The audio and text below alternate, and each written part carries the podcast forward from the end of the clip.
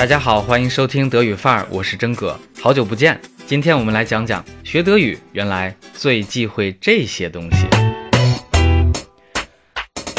南京课程结束的当天，我坐上了返程的火车，绿皮车咣当咣当的开动起来，眼皮不由自主的就合上。可是脑海里边，我仍然面对着学生和他们讲解说笑，突然希望就这样讲着，永远不停。回想二零一六年，同样是这个月份，我生平第一次带班课。那时的我竭尽全力，却诚惶诚恐，不懂学生的水平，不懂代入，更不知道课堂练习的节奏。虽然很多同学都非常的克制，也很宽容，但是有一些不满的眼神，今天回忆起来都记忆犹新，所以每次都觉得非常抱歉。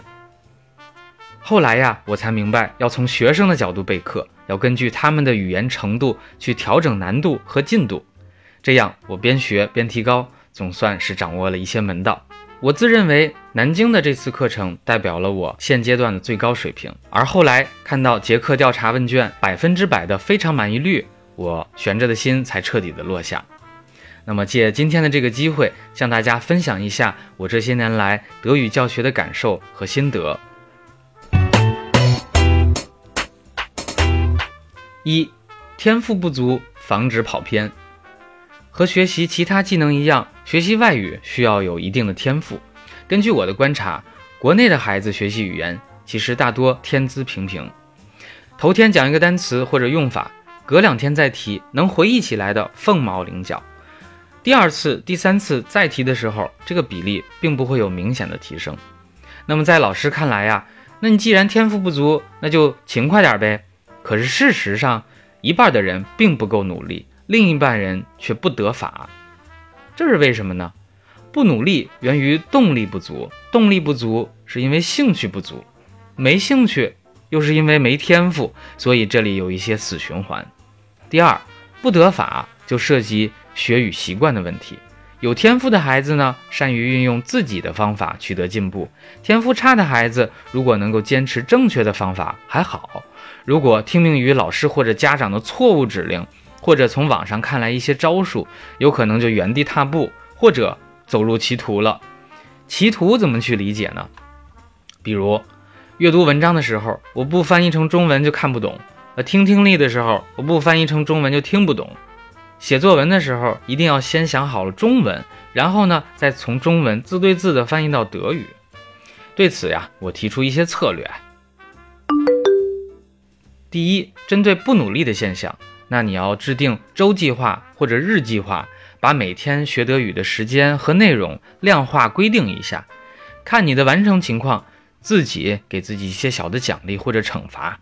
举个例子。比如在南京的班上，有一个同学，他意识到自己听力非常不足，决心恶补一下。我就问他：“那你打算怎么样安排这个听力练习呢 we oft würdest du Hörübungen machen？一周打算听几次啊？他说：“Zwei, dreimal in der Woche。”一周两三次。你要知道，一周两三次的频率真的不算努力，每天两个小时还差不多。第二，针对不得法的现象。要多听符合自己水平或者比自己水平低一级的德语原声材料，精听、跟读、背诵。那背诵单词呢，一定要结合例句。换一种说法，每一个单词都能够自行举出一个地道的例句，否则那就查字典补足。第三，之前我写过一篇推送，叫做《如何培养德语语感》，大家可以收听阅读。这样训练起德语思维，就可以避免中式德语了。总而言之吧，学德语其实并不在乎你学了多久，而是不要跑偏方向错了。如果越用力，那么谬误就越大，改起来反倒困难。第二，不要以语法为纲。那我们刚才谈到大方向，有一个普遍的错误啊，或者误区，就是以语法为纲，好像不学语法就六神无主了。在此呢，不如先提一个问题，就是到底先有语言还是先有语法呀？我认为，除了人造语言，比如世界语之外，都是先有语言，然后才有一些人，比如语法学家，他们观察规律，总结出语法。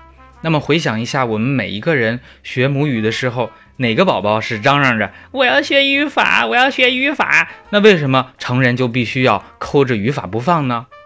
因为成人或许可以从规律入手，用演绎的方法，在更短的时间之内掌握语言。但是这并不意味着要放弃归纳法，相反，语法只能在归纳，也就是练习积累的过程当中起到辅助提升的作用，但是不能反客为主，取代练习积累。打个比方嘛，你把八大菜系的菜谱背得滚瓜烂熟，从来没有下过厨房，谁会承认你是最牛逼的厨师啊？所以学语言是日积月累的摘菜、洗菜、切丁、烹炒的过程。通过实践加深对菜谱，也就是语法的理解，一定要有静待花开的耐性和定力。哇！那为什么有人这么依赖语法呢？我想原因大概是有两个：第一，语法有固定的规则，那么可以给人带来安全感；第二，收集新的语法现象可以带来获得感，而获得感又能够增强安全感。根据我的观察。那些比较依赖语法的学生，恰恰是不太擅长或者不愿意背例句的学生，以至于每说一句话都要用自己的语法知识，咱先不说它正确与否啊，去检验一下。那么开口或者动笔都非常的困难。其实啊，他们并没有意识到，真正能够带来安全感的不是语法，而是符合情景的例句。这些例句是最可靠的食材，那么包含了最地道的语法。例句记多了，安全感增强了，那么开口说话就有把握。第三，批改作业是标配，在课堂上，老师要让学生充分的练习，螺旋式的复习，并且随堂检验。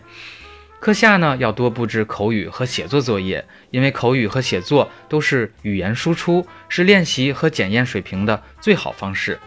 那我的学生就反映，老师每次口语作业几乎就相当于写作加口语呀，我至少要用一个小时呢。确实，绝大多数的学生在录音之前都要打一个草稿，反复修改，然后才朗读录音，满意了发到群里给老师批改。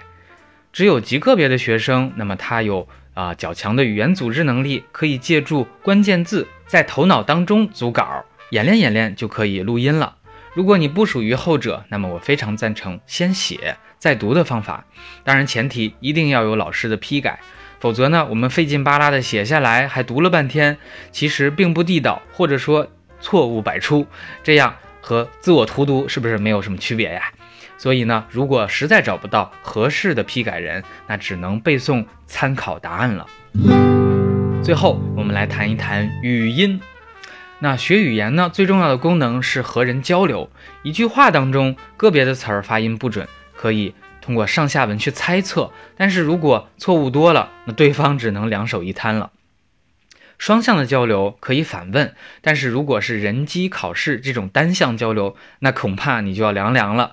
所以呢，我和学校的同事都非常重视学生的语音。哎，下面我们来听一个语音作业。In der Vergangenheit gingen viele Leute zum Griechen zum Essen oder zum Jugoslawi, weil dort sehr viel Fleisch mit viel Knoblauch zu essen. Heute isst man lieber Italienisch oder Indisch, nicht so fettig, nicht so Fleisch. 我们先来分析一下影响语音的因素有哪些。第一， 模仿能力，语言的模仿能力包括听力的解码和口语的编码能力。模仿能力越强，听力、口语的接收和输出的准确度就越高，还原度也就越高。大家可以联想一个说法，叫“十聋九哑”，意思呢就是听力如果有问题，口语也不会好。第二，方言影响。根据我的观察，方言对外语的发音有非常大的影响。国内不同地域的发音错误也很有代表性，比如一些东北人不太会卷舌，影响到 s t h sh 的发音。很多北京人读猜筒的时候，几乎都会发成栽筒。安徽地区的朋友则会在 i 等元音上面翻跟头。还有一些地区不分前后鼻音，有可能影响到 u n g u n 或者 ungen 的发音。第三，启蒙老师。虽然我们现在是信息时代，德语的视听材料铺天盖地，但是呢，启蒙老师是第一位我们可以参照的模仿对象，对学生的口语有非常大的影响。作为第一口奶嘛。那么初学的时候，很多学生对老师是没有判断力的。随着学习的深入，有一些能够分辨优劣，但是有一些呢，受第一口奶的影响，后期会排斥其他的奶源。那么即使有好的老师出现，给他建议，他们也是将信将疑。那对这样的学生，老师只能真心祝福了。好的，回到我们刚才举的口语作业的例子，那我要求那个学生，呃，重新录一遍，改正错误，再发给我。那么在第二版的录音当中，他的错误已经不是很影响理解了。Früher ging man meistens zum Griechen zu essen oder zum Jugoslawen. Dort gab es dann meistens sehr viel Fleisch mit viel Knoblauch zu essen. Heute isst man lieber Italienisch oder Indisch, nicht ganz so fettig, it's got so few flash 那后来呢？他本人也非常的努力，每次口语作业都很认真，所以在结课的时候进步非常明显。